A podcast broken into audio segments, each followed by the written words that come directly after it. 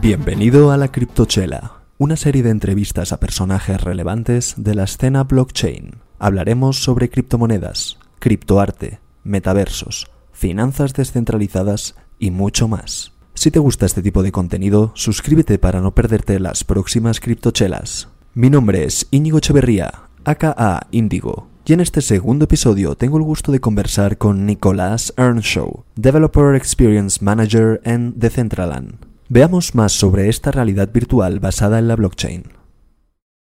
Nicolás, eh, antes que nada, muchísimas gracias por tu tiempo y por esta pequeña entrevista para conocerte tanto a ti como al equipo y, el proyecto de Centraland. Me gustaría que, antes que nada, si te gustaría presentarte brevemente, pues conocer un poco de ti. Eh, ok, seguro, sí.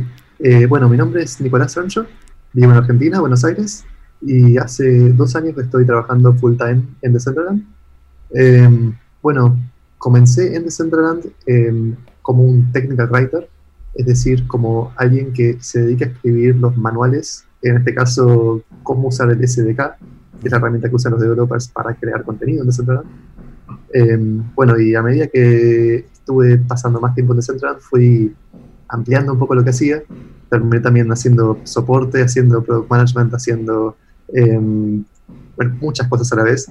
Y hoy en día estoy más bien en el equipo de em, Content Team, así que tiene también que ver con facilitar y ayudar a content creators a poder crear mejores cosas de muchas formas, ya sea creando ejemplos, eh, escribiendo la documentación también, pero también estando en contacto con ellos, dándole soporte y como se pueda, digamos.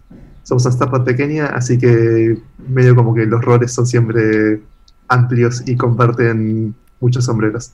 Totalmente. Yo que también estoy metido en el mundo de las startups eh, a nivel profesional, pues eh, sí, has de ser un poco una persona versátil y pasar de puesto en puesto y, a veces estar en zonas no tan cómodas de tu expertise, pero al final es como también muy enriquecedor, ¿no? Creo.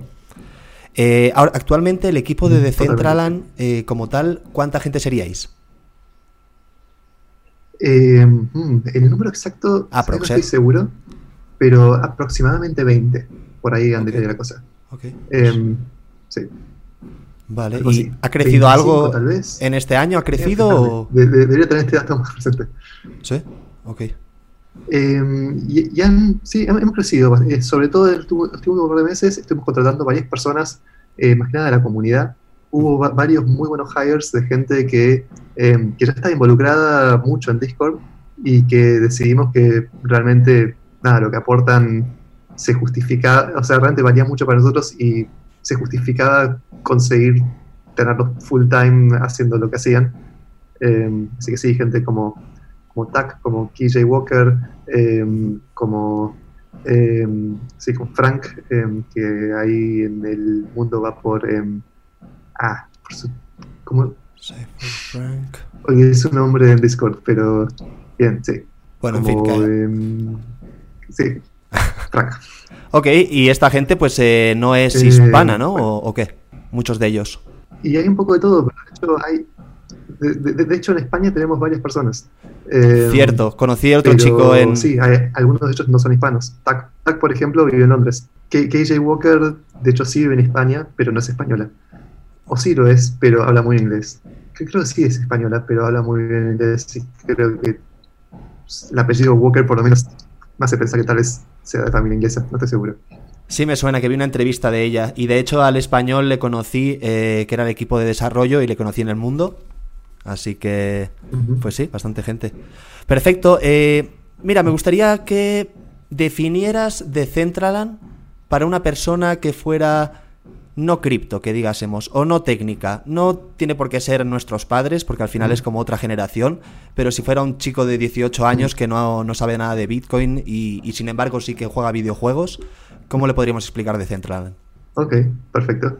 Es una pregunta que me llega mucho y que he tenido que responder muchas veces y todavía no tengo una, respuesta sencilla, porque claro, es, es muchas cosas a la vez, pero bien, una cosa que creo, creo, creo es como fundamental de explicar porque hay mucha gente que tiene, esta, que tiene este concepto mal. Decentraland no es un juego, es una plataforma. O sea, es un lugar donde em, se pueden crear muchas experiencias y muchos juegos, entre otras cosas también, pero sobre todo no tenemos un, digamos, un, un game loop propio. Muchas veces la gente pregunta, ¿y se pueden matar a una persona en Decentraland? Y no, pero un juego puede tener mecánicas de como respawnear y de, morir adentro de un juego.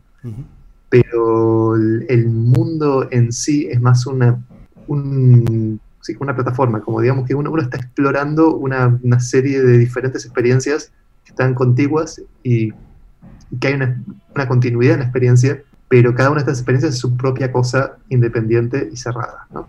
Pero bien, alejémonos un poco, pues medio empecé yendo por las ramas, pero la pregunta más general de Decentraland es un, esa plataforma donde hay todo tipo de experiencias, eh, donde la Tierra está dividida en como parcelas, con secciones de tierra, donde el que es dueño de esa tierra puede crear cualquier cosa, y estas, estas parcelas conviven una al lado de la otra, lo cual hace que sea bastante interesante como tener una especie de de, mundo donde uno puede caminar y toparse con experiencias casi de una forma que es, em, es más similar al mundo real, ¿no? Cuando uno camina por, por la calle y ve diferentes negocios y decide dónde entrar mirando el negocio en sí y viendo qué es lo que hay, como que em, se asemeja un poco más al mundo real que lo que podría ser tal vez, no sé, ver diferentes como publicaciones de juegos en Steam o en Roblox o en otras plataformas.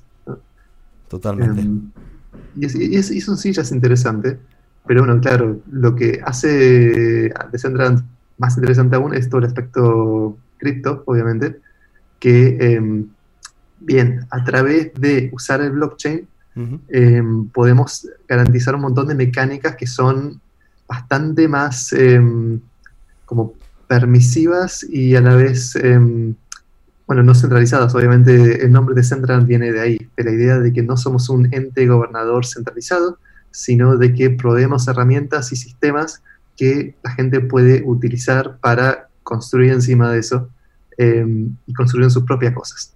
Em, y como usuario, por ejemplo, una cosa interesante que remarcamos seguido es que cuando uno es dueño de un asset en un juego que esté respaldado en la blockchain, uno verdaderamente es dueño de eso y no, em, no pertenece a la compañía que desarrolla el juego, uno no, no, está a la merced de que la compañía pueda de repente decidir cambiar o borrar todos estos assets, sino que uno tiene ese asset y pueda usarlo en otros juegos que decidan ser compatibles con ese asset.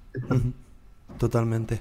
Pues Sí, has tocado unos puntos eh, súper importantes, creo que has tocado muchos puntos. Eh, por ejemplo, el tema de, la descentralización, vamos a... Te voy a preguntar un poco más al respecto sobre la DAO y demás eh, a futuro.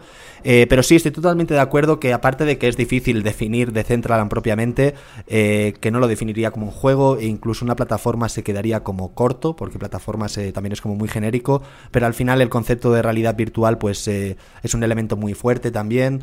hay muchas muchas correlaciones con las redes sociales, con el Internet como lo conocemos, pero una versión más 3D. Eh, yo siempre lo comparo mm. mucho con, WordPress porque yo me dedico al marketing y cosas así y, yo me imagino mi parcela como, como, una página web que tiene 3D y ahí puedo enlazar, puedo poner afiliados, puedo poner lo que quiera, ¿no? Mi currículum. Entonces... Eh, Totalmente. Está, genial. Eh, en relación a algo que has comentado, que al final es construir experiencias, eh, no solo videojuegos, que eh, en parte sí, hay, ya hay varios. Actualmente, en la actualidad, ¿qué se puede hacer en Decentraland? ¿Qué podemos hacer? Eh, bueno, como decías, hay, varios videojuegos, pero también hay diferentes experiencias sociales, hay, bueno, desde templos para ir a rezar, hay, hay diferentes, bueno, lugares de convenciones donde gente da charlas bastante masivas, eh, haciendo streaming. A veces se han dado eventos del mundo real streameados a Decentraland, em, que bueno, en esta época de, de, que estemos todos em, confinados en nuestras casas, está bueno tener una especie de experiencia más social alrededor de un evento y poder ver otros avatars, interactuar con ellos y demás. Em, justo esta semana estamos a punto de launchar el Art Week, que va a ponerle bastante, bastante empuje a una parte de Decentraland que nos parece que va a ser bastante importante, que es la parte del arte. el mundo cripto alrededor de arte es toda una comunidad bastante interesante, donde hay, sí, hay venta de, obras que están respaldadas en el blockchain em, y hay grandes comunidades alrededor de eso. Eh, entonces, en, la próxima semana vamos a estar haciendo una serie de inauguraciones de museos, de entidades que son, cada uno de estos museos pertenece a una entidad em, que ya está establecida en el mundo del arte cripto, como puede ser Known Origin o Super Rare, o em, bueno, son unas cuantas.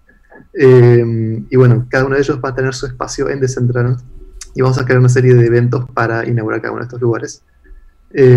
también estamos ya hace un tiempo que se puede mostrar arte cripto en Decentraland, pero acabamos de hacer que estas herramientas que probemos sean un poco más robustas, que puedan también mostrar, em, bueno, muchos más diferentes tipos de arte, incluyendo también em, arte en formato GIF, que tiene como bastante popularidad en el mundo en blockchain. Em, bueno, esa es, otra parte, parte, importante, el tema del arte. Después, otra parte importante es el tema del comercio, que, bueno, hoy hay poco de eso, pero definitivamente estamos previendo que va a haber mucho más que serían, em, bueno, locales de, em, de tradeo de items em, basados en el blockchain también. Y bien, sí, más allá de eso, depende puramente de lo que quiera hacer la gente, ¿no? Hay como bastante libertad y las herramientas son muy versátiles. sí, han habido, hay centros de yoga, hay, sí, hay, de todo, hay mucha variedad. Sí, creo que el tema del criptoarte y, y los videojuegos están siendo muy trendy actualmente en Decentraland y, y sin embargo pues están saliendo también otros temas como clubs, eh, como centros de convenciones y, mm. y, realmente pues como hablas el potencial que tiene pues eh, al final no podemos ni imaginárnoslo eh, con todo el tema de, creadores, de, cosas que se están haciendo, ¿no? Entonces... sí, voy a mencionar eso también, sí, lugares de baile para socializar están habiendo varios y sé de un par más que están a poco de abrir también. Y eso definitivamente va a estar muy bueno. Correcto, yo sé de uno también eh, que creo que será el mismo, eh, lo conocí de la comunidad eh, francesa y es espectacular, es gigante. Sí, lo, chequé. ¿Lo viste? Se ve muy bien. Sí, sí, me metí dentro y ya han anunciado además que va a venir un DJ importante para la, inauguración y demás, así que ahí estaré para, retransmitirlo, como no. vale, entrando un poco tal vez en la parte más técnica, bueno, no, no muy técnica, pero eh, sé que recientemente, como de los últimos features que han habido en Decentraland, ha sido el tema de los friend list, eh, de añadir amigos y demás, que está súper bien, eh, era algo que ya había pedido la comunidad y, demás. No sé si también han implementado algo que se me escapa del radar o si, si hay alguna cosa a punto de salir que puedas mencionarnos. seguro, sí. Em, bueno, estuvimos también haciendo varios features para lo que comentaba recién de lo que es el criptoarte y poder tener eso funcionando mejor. Em, pero sobre todo lo que está enfocándose el equipo en hacer ahora mismo es buscar cómo mejorar la performance, porque sí, Decentraland tarda mucho en cargar y en computadoras que no sean de muy alta gama también se nota como que es medio jumpy, faltan frames. Em, entonces, sí, estamos haciendo todo lo que podemos para tratar de em, reducir qué tanto impacto tiene sobre la, sobre la computadora cuando se corre de central. Eh, eso, es lo principal que se está trabajando en este momento. Eh, así que con suerte, en futuro cercano estaremos viendo que Decentraland se cargue más rápido y corra mejor. Eh, bueno, además de eso, tenemos, bueno, hay muchísimos proyectos de muchas cosas que queremos hacer, pero una cosa que, que también estaría saliendo a corto plazo es eh, mejorar el flow de cuando uno inicia jugando. Eh, uno de los grandes puntos de fricción es que cuando uno inicia, eh, si uno quiere claimear un nombre, es decir, comprar un nombre propio, bien, hay que pagar mana si uno aparece como guest, un número, que no es una experiencia tan gratificante porque uno quisiera tener algún tipo de identidad que, sea más propia, ¿no? Lo que vamos a estar haciendo es que cualquiera que pueda que entre sea capaz de ponerse el nombre que quiera, pero no tendría la garantía de que ese nombre le queda reservado a menos que pague para claimar el nombre. Em, por cierto, esta, cuestión, de pagar el nombre ha, sido controversial en su, lanzamiento, em, pero creo que es importante explicar una, una, cuestión alrededor de esto, de que este dinero que se pagaba para que el nombre no eran ingresos de Decentraland, sino que era em, mana que se quema, o sea, es dinero que deja de estar en circulación, que no va a los bolsillos de nadie, sino que desaparece del mercado.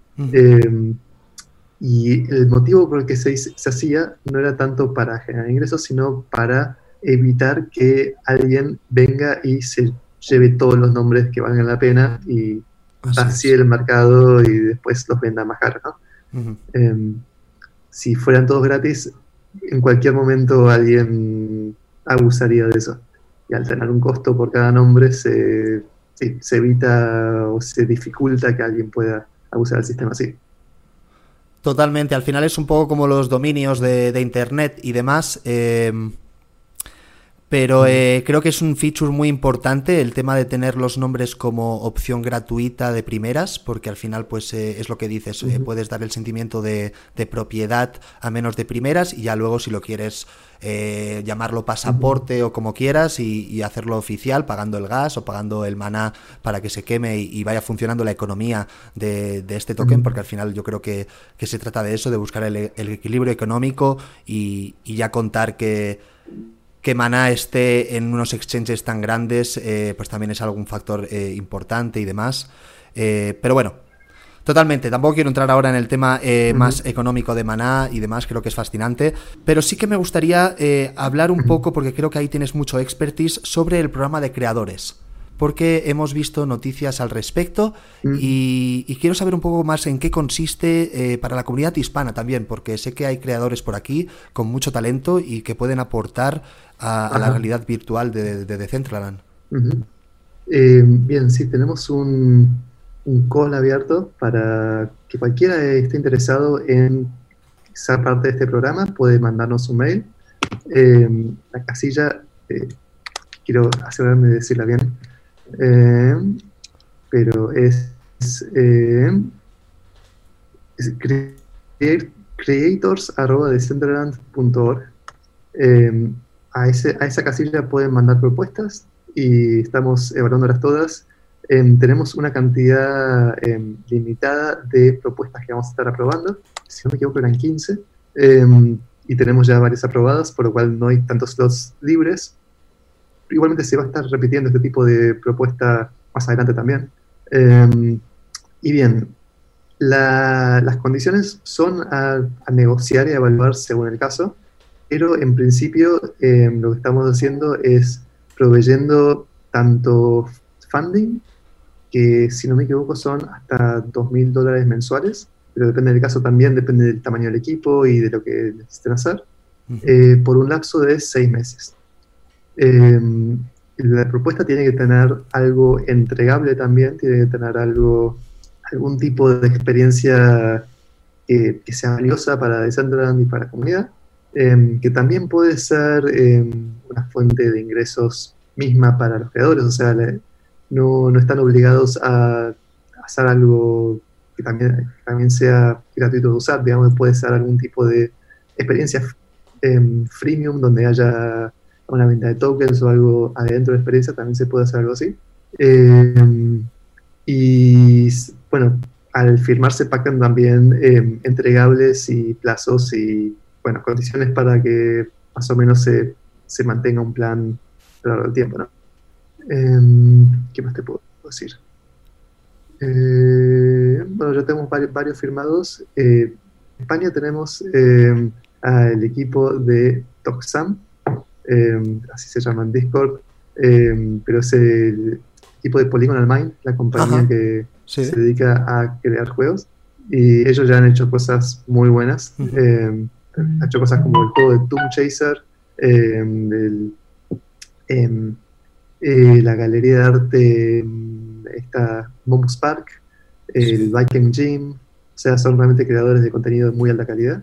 están no creando nuevas cosas con eso. Em, y, bueno, de, España hay varias más que están proponiendo cosas. Aún no, estoy seguro de exactamente cuáles de ellas estamos aprobando. Estoy involucrado en, en evaluar los proyectos, pero no, no, soy ni el único ni tampoco el que tiene la palabra final en lo que se dice. Em, pero sí, no estoy del todo seguro exactamente cuáles ya están firmados y cuáles no. Qué bueno, pero no sabía que había avanzado tanto el, tema, que se habían aprobado ya proyectos y tampoco sabía que habían varios viniendo de España. De hecho, no sabía que Polygonal Mind eh, era de España. Pensaba que era gringo o algo. Sí, es de España. Curioso. Eh, de Zaragoza, si no me equivoco. Toma ya, bueno, hablaré con él pues. Mm. sí que he estado viendo de Polygonal Mind que ha estado subiendo, de hecho, eh, animaciones eh, tanto para avatars y demás. No sé si es parte de su proyecto para Decentraland o si es algo personal, pero estaba muy interesante también. Por lo pronto no. Ok. Eh, por lo pronto no tenemos, o sea, sí, sí tenemos wearables. a ver, por, por, un lado ellos están creando avatars que son más para otras plataformas, porque hoy tenemos el los base avatars que no son cambiables. Sí, son cambiables los wearables que se ponen los avatars, pero no el modelo de avatar completo. Eh, pero por otro lado también tenemos otro proyecto em, con creadores que es eh, la creación de, de, wearables.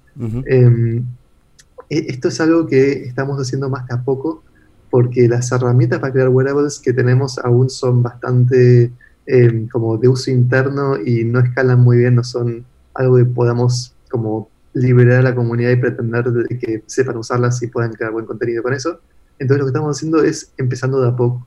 Eh, tomamos cinco creadores de contenido que, con los que ya tenemos buena relación y que sabemos que pueden hacer cosas de buena calidad y que responden bien y demás, eh, entre ellos Polygon Mind, y están creando una serie de wearables. Eh, estamos ayudándolos mucho durante el proceso, estamos en constante contacto y viendo ver qué cosas y usándolos también para, feedback de las herramientas que tenemos y viendo los puntos débiles y cosas que podemos automatizar más.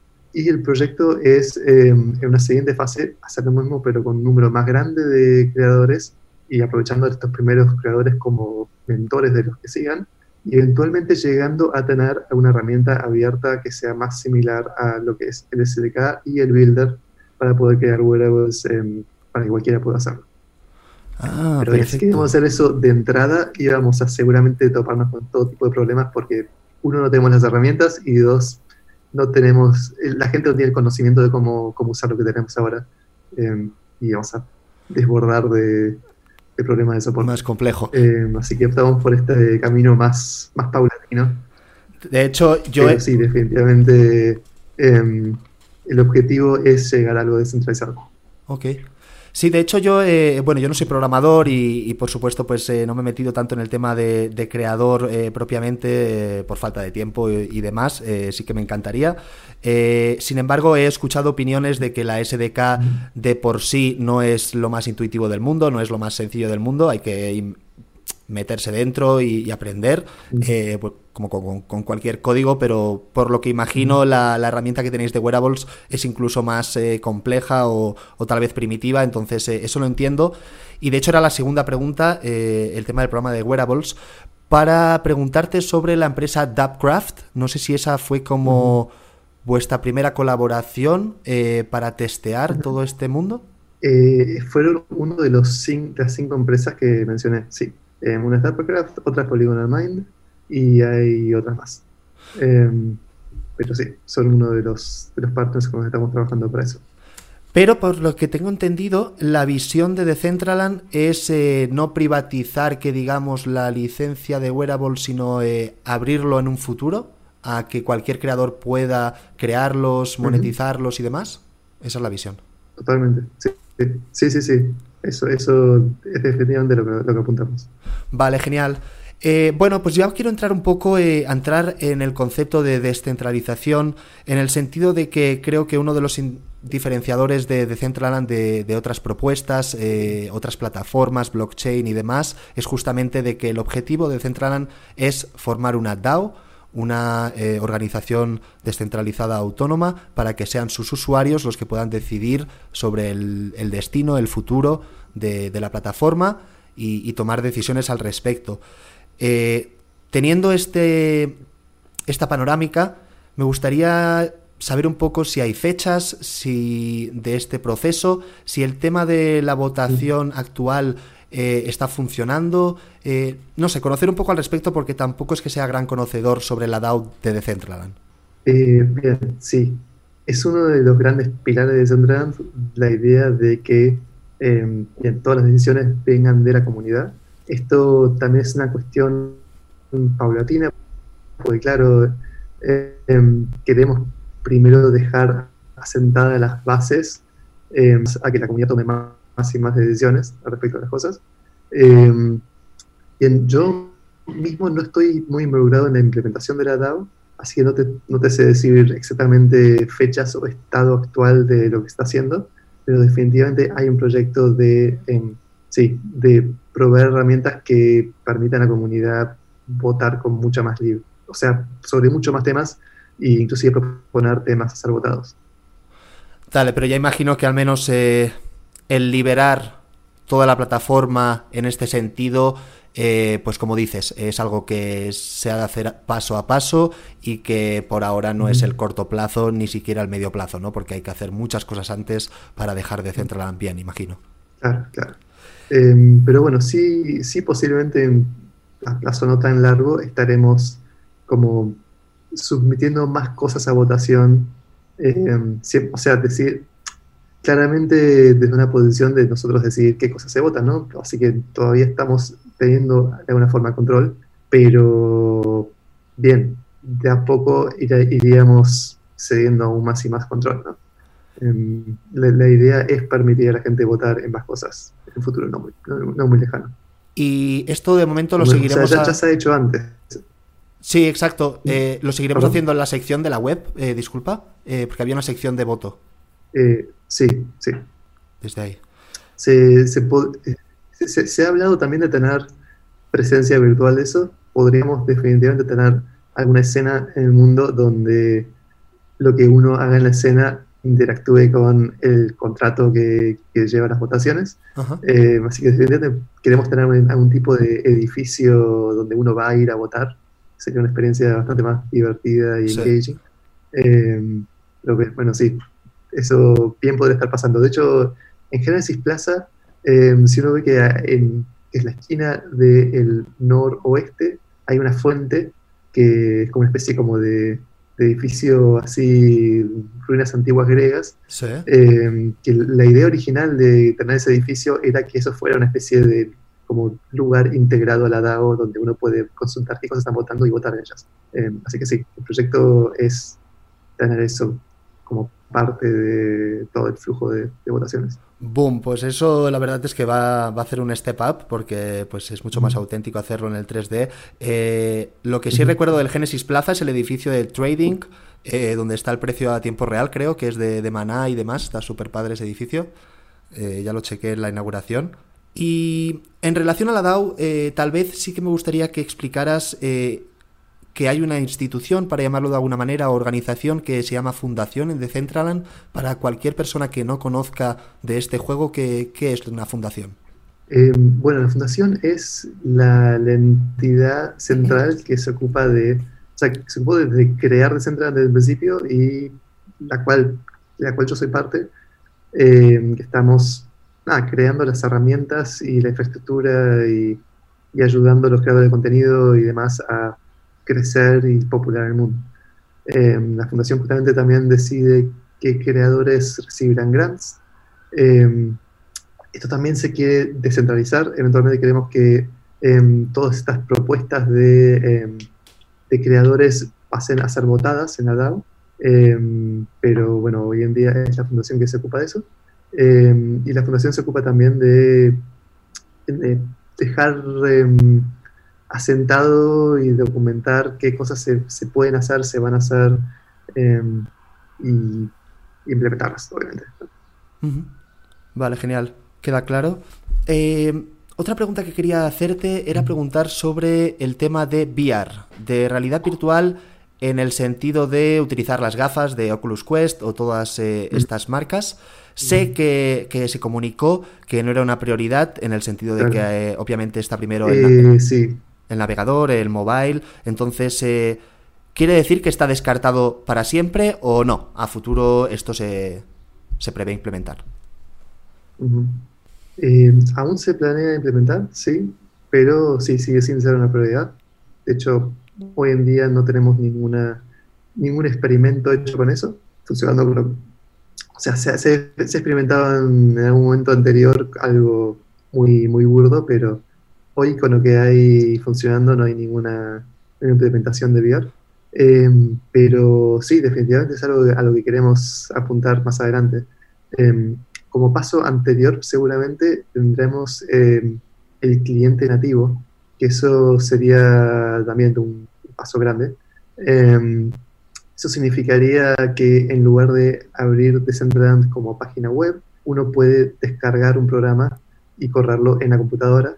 Tiene pros y contras, obviamente, ¿no? O sea, porque es un poco más, eh, hay un poquito más de fricción al momento de iniciarlo, pero por otro lado, uno está mucho menos limitado en lo que es performance y se podría correr juegos mucho más avanzados y con contenido mucho más, eh, más pesado sin problemas. Así es. Mm. O sea, uno, sobre todo en computadoras de, menos rendimiento, se nota bastante que, el browser limita mucho lo que, lo que se permite usar a la computadora para correr de Central. En cambio, si esto fuera su propio programa, esas limitaciones serían bastante más liberales. Totalmente. Sí, yo al principio cuando descubrí Decentraland, de hecho ya me pareció fascinante el hecho de entrar en este inmenso mundo desde el navegador y, ya te digo, yo estoy en una laptop que, es potentilla, pero aún así, pues eh, sí, algún momento, algún edificio que tiene muchos metas, pues eh, se me carga mucho más lento. Y, bueno, creo que es un paso muy grande ese de, tener un, programa nativo. No sabía de eso.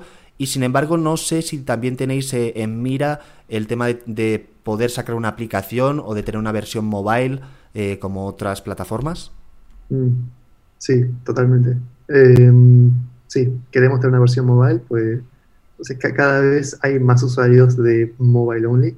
Em, así que definitivamente queremos también tener una pata ahí. Em, y posiblemente cuando tengamos ya la... Eh, o sea, primer paso antes de obviar o mobile seguramente sería este cliente nativo. Em, y a partir de ahí potencialmente sería bastante más sencillo porque, nada, bueno, sería construirlo a partir de la plataforma de Unity que ya provee ciertas facilidades para, para migrar algo a diferentes plataformas. Ok, genial. Pues queda muy claro los pasos. Eh, perfecto. Mm, ya para una última pregunta así como de la visión del equipo, luego ya te preguntaré cosas más de visión personal que tengas. Eh, me gustaría saber qué pensáis o qué haría distinto a Decentraland de dos plataformas como son Second Life por un lado y CryptoVoxels por otro. Ok, ok. Em, bueno, Second Life, em, se ha hablado mucho de eso. Em, la gran diferencia es que Second Life es una empresa que es dueña de todo lo que pasa en Second Life. de hecho, han habido incidentes controvertidos donde sí, la, empresa en Labs de repente cambió el precio de la moneda a gusto o cambió o decidió censurar ciertas cosas o cortar ciertas cosas. Em, y bien, eso perjudicó a los usuarios de una forma impredecible para ellos.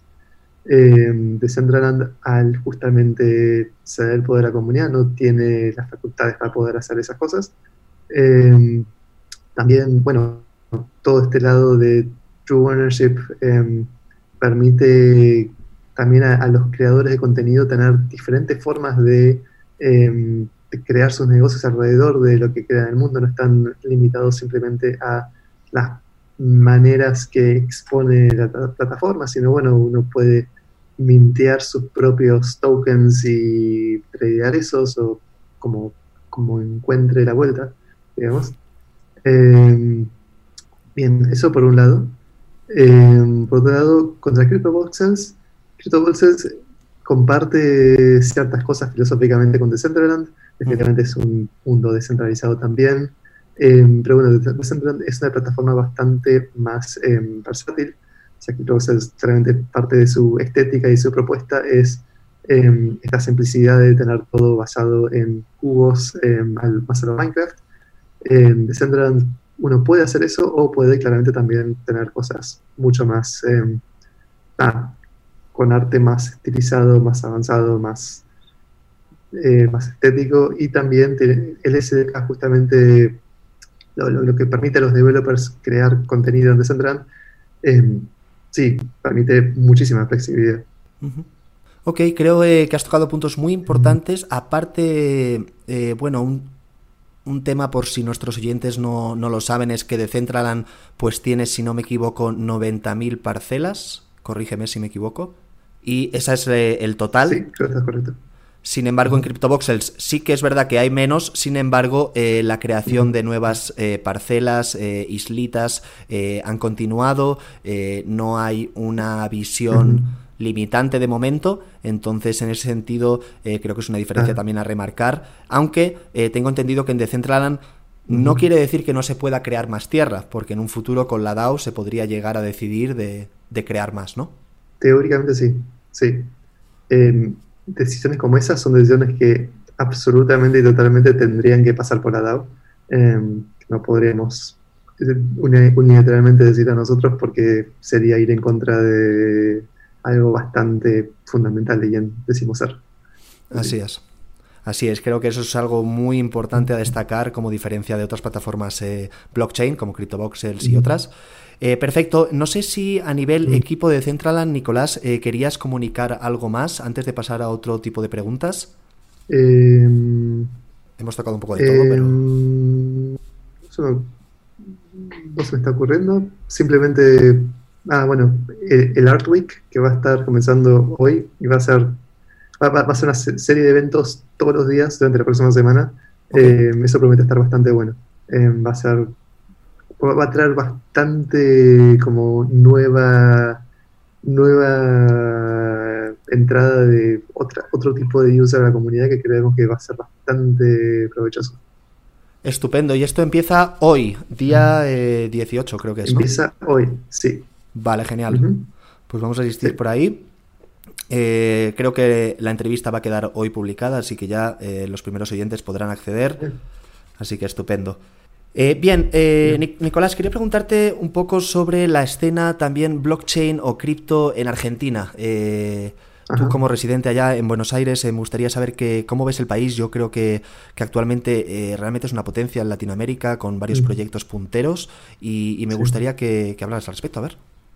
Sí, totalmente. Hay, una escena cripto bastante fuerte en, Argentina. Decentran siendo una de varias compañías que supieron encontrar su, lugar en ese mercado bastante bien. Eh, sí, tenemos también eh, eh, sí, empresas como Zeppelin, bueno, Ripio, o sea, no me nombro solamente, pero hay, hay, hay, un listado bastante significativo de empresas que, que han logrado tener como nombre internacionalmente en todas salidas de, sí, de Buenos Aires. Eh, em, ¿Crees que hay una razón por eso? Eh, tal vez algún tema histórico eh, con temas de la moneda que al final, pues, mm. yo qué sé.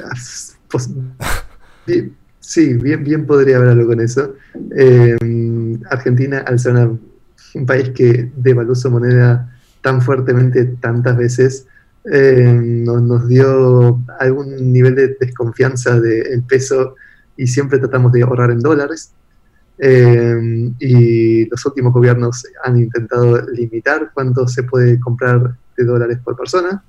Eh, y eso nos hace buscar soluciones por otros lados. Y justamente el lado cripto es definitivamente una, una manera de circunventar eso. Eh, definitivamente eso despierta interés en cripto en mucha gente. y también, bueno, la, la, cantidad de proyectos que hay en gran parte es porque hay, hay una comunidad, hay hay meetups, hay, hay como gente que está bastante vinculados entre ellos y creo que eso también genera un ecosistema que, ayuda a nacer y crecer ideas así mutuamente. Ajá, totalmente. Aparte, no solo de Argentina, ¿tienes algún proyecto blockchain o NFT del que seas eh, especialmente fan que, te gustaría mencionar? Eh, ok. Eh, em, un proyecto, bueno, que de, hecho estamos eh, testeándolo justo ahora para Decentraland, que me pareció interesante, es el POPE, el Proof of Attendance Protocol, que básicamente eh, se trata de emitir tokens que em, certifican que uno atendió un evento. ¿no? Esto fue, fue pensado más para eventos presenciales en el mundo real, los cuales no están habiendo mucho justo ahora, em, pero también aplica perfectamente también a eventos en el mundo de Decentraland. Eh, el poder emitir uno de estos tokens em, como, como badge de certificar que alguien estuvo en un lugar es, sí, es un caso de uso muy interesante porque uno después podría hacer airdrops o demás cosas a gente que tenga estos tokens y demás. Em, bien, después, em, bueno, juegos en la blockchain hay, hay unos cuantos que son muy interesantes. Em, bueno, Ether Monaxi, Battle Racers, que todos ellos también tienen como presencia en Decentraland, más allá de que además son juegos standalone, digamos, pueden jugarse por afuera. Eh, sí, efectivamente hay, un caso de uso muy interesante para los juegos.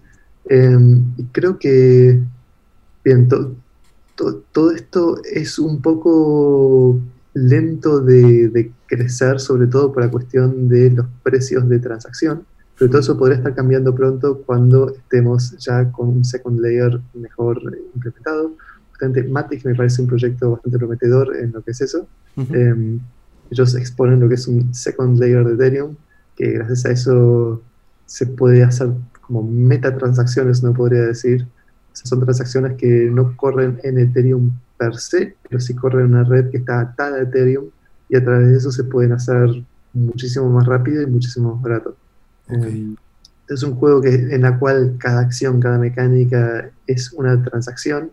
Eh, de repente pasa a ser mucho más viable porque no hay que pagar 10 centavos o lo que fuera para cada cosa que quiero hacer en un juego. Que medio que mata la experiencia. Está genial. Eh, pues eh, conocía ya Matic, de hecho, mm. porque tuvimos una conferencia justamente en Decentraland. Has hablado del Proof of Attendee, que me ha parecido súper interesante, no conocía ese concepto. Y más que nada es el el protocolo en sí? ¿No hay una página web donde podamos investigar un poco al respecto? Hay una página, sí. Creo que es poap.xyz. A ver. Eh, sí, poap. P-O-A-P.xyz. Perfecto. página web de ellos. Vale, pues revisaré al respecto. Eh, Súper interesante. Eh, bien, me gustaría saber también, Nico, un poco más sobre tu background. Em, al final, ¿cómo es que has llegado a Decentraland? Eh, al mundo cripto, al mundo blockchain. Y, y, sí, de hecho también sé que, que has estudiado en la Pompeo Fabra, no sé si en Barcelona, eh, yo, porque yo soy de allá. Entonces, eh, bueno, si nos quieres platicar un poco de, tu background. Sí.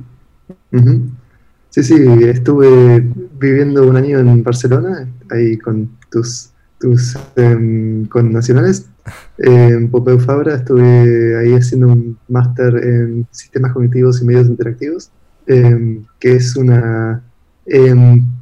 Em, busca nuclear tanto el lado como research de inteligencia artificial con em, todo lo que es como diseño de lo que son tanto inteligencias artificiales como diferentes tipos de implementaciones tecnológicas que tengan algún tipo de conciencia, de conocimiento de su entorno o de lo que los rodea. Que fue, un, fue algo extremadamente interesante, pero que una vez vuelto a Argentina me costó mucho encontrar realmente dónde se podía aplicar eso en el mundo real. Em, pero bien, también fue para mí un, un, inicio en el mundo de la programación más seriamente, lo que sería programación creativa, había mucho de em, programar con cosas como processing o pure data o diferentes como lenguajes de programación más, em, más orientados, o más, más empleados por, el, por artistas y por gente no tan, digamos, tech savvy en general. Creo que son aún así muy poderosas y muy versátiles. Eh, y creo que fue como mi, mi, inicio en como lo que sería como usar la programación para hacer indie games experimentales, ¿no? Em, eso me quedó como una especie de hobby y al término de eso empecé a trabajar como un technical writer, o sea, es decir, persona que escribe documentación. Em, y en un par de empresas que no tenían absolutamente nada que ver con em, ni juegos ni cripto, eran empresas más como de proveer como soluciones en B2B. Em, bueno, pero en, medio de eso conocí a varios otros developers que por las casualidades de la vida terminaron trabajando en Decentraland también y a través de ellos fue que, nada, cuando estaban buscando un technical writer para escribir la documentación para nuestro SDK, em, fue que me invitaron a unirme. Y encajabas perfecto. Entonces em, empecé en Decentraland simplemente como el que escribía los manuales del SDK, pero bueno, con mi tiempo aquí fui expandiéndome a diferentes cosas. Muy bien, hasta hacer ya dos años, ¿no? Que has dicho, trabajando en el equipo. Sí. Súper. Creo que bastante justo dos años. Creo que, creo que la semana pasada algo así, ahora sí que cumplí dos años. Ok, perfecto. Oye, felicidades entonces. Y antes te lo he preguntado, pero más a nivel eh, tal vez empresa, eh, ir comparándolo con Second Life y demás, pero también me gustaría que saber tu opinión de otro tipo de metaversos más parecidos a, a Decentraland, como es CryptoVoxels que hemos mencionado, como Somnium Space, eh, una versión más VR, o incluso como plataformas como puede ser The Sandbox Game o Axie Infinity, que justamente has mencionado también. ¿Qué opinas o si tienes alguna preferencia alguno? ¿Por qué crees que Decentraland eh, aporta algo nuevo? Ok, ok, sí. Eh, bueno, Sandbox probablemente se ve muy interesante, pero según tengo entendido todavía no están lanzando, ¿no? O sea, están vendiendo tierras y demás, pero uno no puede todavía jugar en The Sandbox, por lo que tengo entendido, ¿no? Así es. Por lo menos no, no he entrado. Eh, esa propuesta interesante. Eh, pero bueno, es, es, más centralizada, es, más unidad por una compañía y una de las diferencias que tiene es que em, toda esta cuestión de, tener como lands continuas es más como una... O sea, no, no está tan manifestado cuando uno entra al mundo porque cada una de estas lands continuas va a ser un juego cerrado y limitado que no va a tener como punto de contacto los juegos vecinos, por lo que tengo entendido. Eh, y yo es, algo que, veo mucho progreso. O sea, Roblox, por ejemplo, es muy interesante cómo han logrado como inspirar un montón de creadores, muchos de ellos niños y gente sin como ningún tipo de experiencia em, como de developers ni nada ni similar. Em, han logrado inspirar a un montón de gente a volverse content creators y crear cosas muy creativas. Em, definitivamente Roblox es como una de nuestras inspiraciones en, en muchas cosas cuando buscamos cómo cómo motivar a content creators a que se animen a crear cosas más complejas. Em, pero bueno, Roblox también es una serie de universos cerrados en lugar de universo continuo donde pasan cosas juntas, digamos. Em, y nuevamente también Roblox es una compañía cerrada sin, digamos, que de hecho no tiene nada relacionado con el mundo cripto, Em, no, no tiene ningún tipo de ownership descentralizado como tenemos nosotros. Em, bueno, sí, lo, mismo aplica a varias de, las otras, de los otros universos, ¿no? Em, si pensamos en Novia Chat o Something Space, bueno, Something Space sí, pero en menor medida, es como medio como o sea, muchos de estos proyectos entraron, implementaron, digamos, cosas blockchain luego de crear el juego, em, por lo cual como que la implementación es más parcial, ¿no? Es sobre algún aspecto del juego y no es como sobre lo que está construido de por sí. Em, esta idea de ownership de tierras en Decentraland es como bastante fundacional, o sea, es, viene de abajo en Decentraland. Y eso, si bien Ah, bueno, limita un poco en términos de, espacio, ¿no? O sea, uno no puede crear, difícilmente puede crear un juego grande porque costaría mucho dinero comprar todas estas tierras. Em, sí posibilita como esta interacción más rica entre diferentes juegos que estén uno al lado del otro. Em, eso es bastante interesante. Em, de, hecho, una, una, crítica que se hacía mucho a juegos como Second Life es la idea de que uno termina caminando eternamente hasta que se cruza con algo, em, porque bien, el, espacio no está limitado, no es no, no hay incentivos para crear en, pequeño, ¿no? Mientras que en Central sí tenemos incentivos muy fuertes para crear en pequeño. Em, y hoy sí falta llenar mucho de ese espacio, pero a medida que se vaya llenando más, estaremos encontrando que la experiencia de caminar por el Central es mucho más em, como concentrada, donde casi cada metro cuadrado está bien utilizado eficientemente. Pues sí, creo que has tocado unos puntos súper relevantes. Eh, creo que es algo, eh, esto último que has mencionado, de, poder llenar la, tierra y demás. Eh, tenemos que recordar que Decentraland apenas se inauguró en febrero de este año, ¿no? Y en apenas que... hace cuatro meses. Hace cuatro meses lo que ha crecido con otras empresas que han nacido compatibles a Decentraland, como es Metazone, eh, que hizo un vídeo al respecto, y, están incentivando también el uso de, creadores, de, hacer un marketplace, de potenciar toda esa economía, y, creo que en cuatro meses parece que haya pasado un año. Entonces, eh, justamente relacionado a esto, es la última pregunta que tenía eh, más sobre, sobre ti o sobre tu opinión, que es cómo te imaginas tú de Centraland en tres a cinco años. Si ahora estamos aquí en cuatro meses, en 3 a 5 años, ¿cómo podríamos estar? Eh, ok, ok. Eh, sí, definitivamente el crecimiento que hubo en estos cuatro meses fue una locura. Eh, no, no, es que no había nada antes de estos cuatro meses, había un mundo que estaba en close beta, por lo cual había algo de contenido, pero claramente la cantidad de users que podían entrar y la cantidad de users que tenían un interés en subir contenido era mucho menor. en ese momento, ah, antes de febrero, todo el que tenía tierras era capaz de crear contenido y subirlo de central. Pero la, realidad es que al no poder entrar a verlo, no había mucho incentivo para tomarse el trabajo de subirlo. Entonces, estaba mayormente vacío el mundo en ese momento. Em, sí, a partir de febrero vimos una explosión.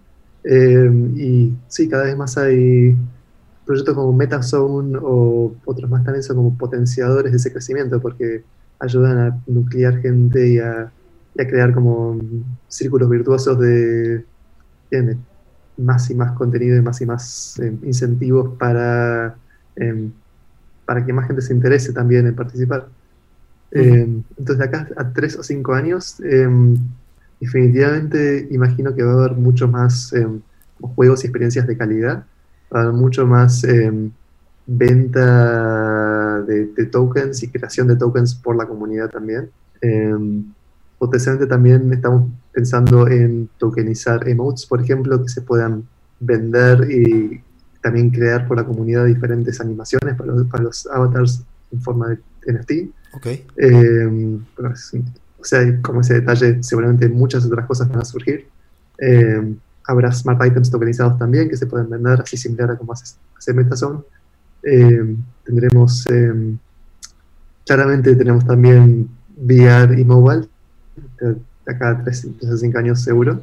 Eh, y sobre todo lo más impactante, lo que más impacte, impacto va a tener va a ser que va a estar más descentralizado todo, ¿no? O sea, la, la, DAO va a estar decidiendo muchas más cosas. Va a estar decidiendo, por ejemplo, qué contenido va a ir en las plazas.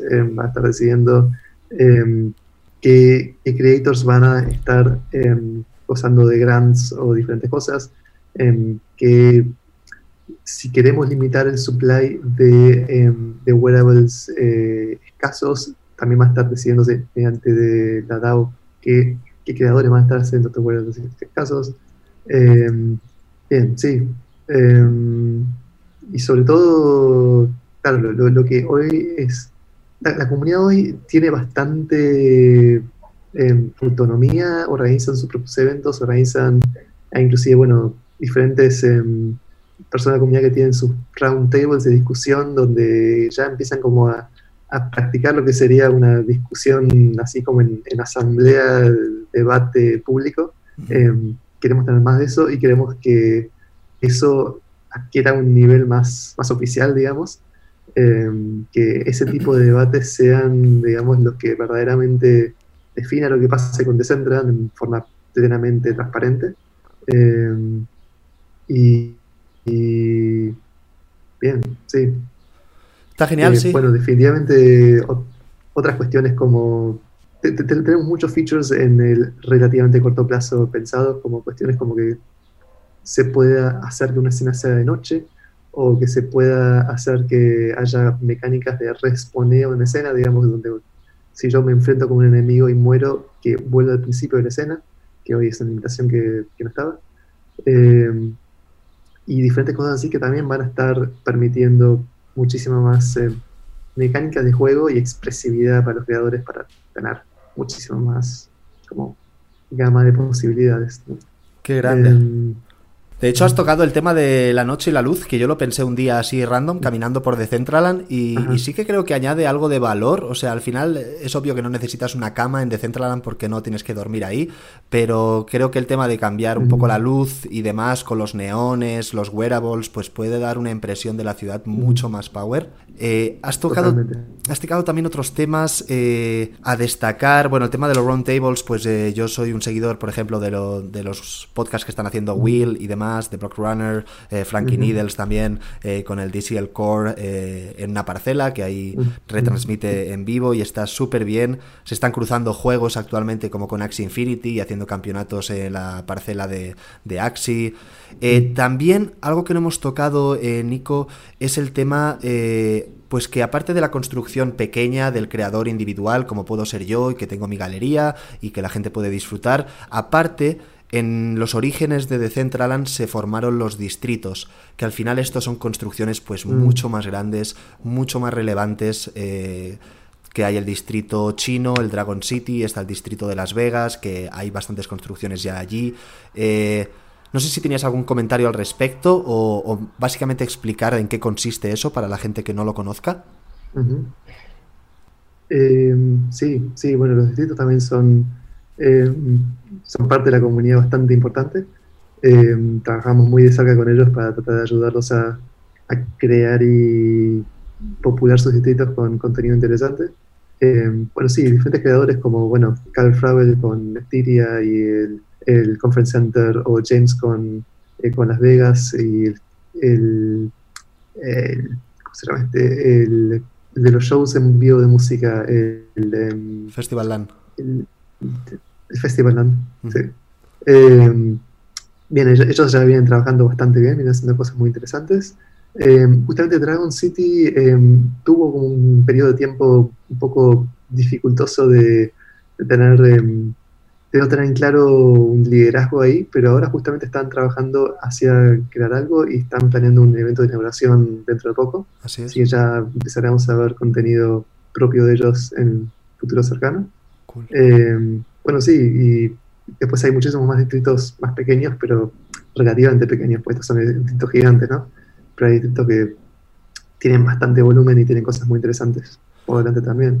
Eh, creo de, de, los más interesantes de los distritos son eh, el Festival Land y el Museum District. Esos dos em, como fueron bastante early adopters en, crear contenido de calidad ya en sus distritos y sigue siendo contenido muy muy bueno. Sí, hay distritos que ya están más acabados, como dices, el Crypto District pues ya ha estado en varias conferencias y, y por, por ende pues eh, en las tierras donde se ha construido y ya tienes algo de valor, pues las tierras anexas pues están ganando de valor y eso es un fenómeno muy interesante. Em, y también, eh, bueno, pues hay distritos de todo, como mencionas. Eh, lo que me extraña es que viniendo de Argentina el proyecto de Centraland no haya surgido nunca un distrito latino o algo así donde ya podamos disfrutar mm. de algo de música de nuestro de nuestro estilo o quién sabe. Pero bueno, supongo que a futuro se podrá hacer. Pero bueno, la idea del distrito al final es para que la gente lo entienda, es que varios propietarios, terratenientes, se juntaron entre ellos y hicieron un acuerdo de ceder sus tierras para un fin común, para construir algo que hiciese sentido y que todos pudiesen sacar un beneficio, ¿no? de, hecho, los distritos fueron em, como plasmados antes de la venta de tierras. Por lo cual no es que gente que compró tierra y después em, se aglomeraron en un distrito, sino más bien fueron pues, diferentes propuestas que em, juntaron fondos y donaciones antes de que se habilitara la venta de tierras ah. y bien, formaron estas organizaciones propias em, que tenían un fin común y un plan específico para crear algo en ese lugar. Vale, perfecto. O sea, es decir que hoy Hoy, si yo tengo tierras y me junto con mis vecinos, no puedo crear un distrito oficial. O sea, sí, claramente puedo iniciar algo y hacer todo lo que haría un distrito, ¿no? Pero no se, no, no se plasmaría el mapa como un distrito. Así es. De hecho, hay un proyecto así, por ejemplo, que ya conozco, que es el Neighborhood, que es eh, un grupito de amigos. Y... Sí. han hecho algo así, pero bueno, imagino que también a futuro todas estas cosas se pueden decidir y se podrán reestructurar en función de la DAO. Totalmente. Así que bueno.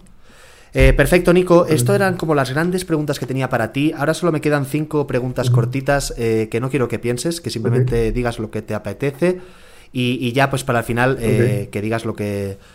si quieres dejar un último mensaje para, para los ciudadanos de Decentraland y para la gente que no conoce el proyecto, pues perfecto, pero eso al final. Antes que nada, por favor, Nico, respóndeme a esto.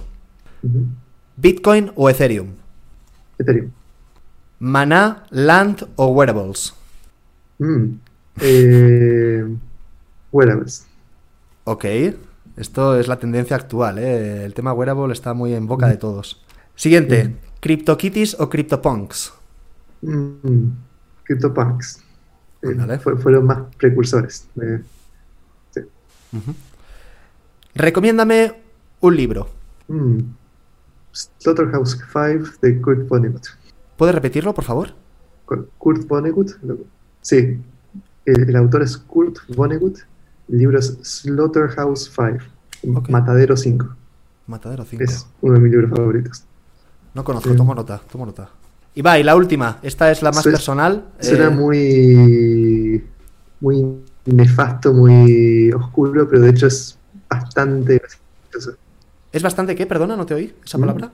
Gracioso, es, eh, es una mezcla de géneros bastante ecléctica, Ok, eh, pero definitivamente tiene bastante de comedia también. pues lo vamos a checar. Y ya la última, la más personal, Nico. eh, ¿Lionel Messi o Diego Armando Maradona? Supongo que Messi, pero aunque la realidad es que nunca fui de, de ser muy seguidor del fútbol.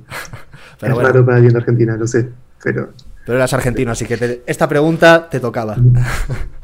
Pues nada, Nico, eh, por mi lado no tenía ninguna pregunta más. No sé si quieres dejar un último mensaje para, para todos nuestros oyentes eh, de parte del equipo de Decentraland.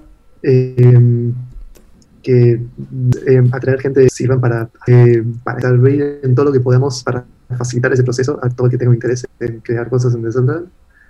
Eh, tenemos herramientas que no son perfectas, pero estamos haciendo todo lo posible para mejorarlas y crecer, ampliar las posibilidades y hacer que sean más fáciles de usar.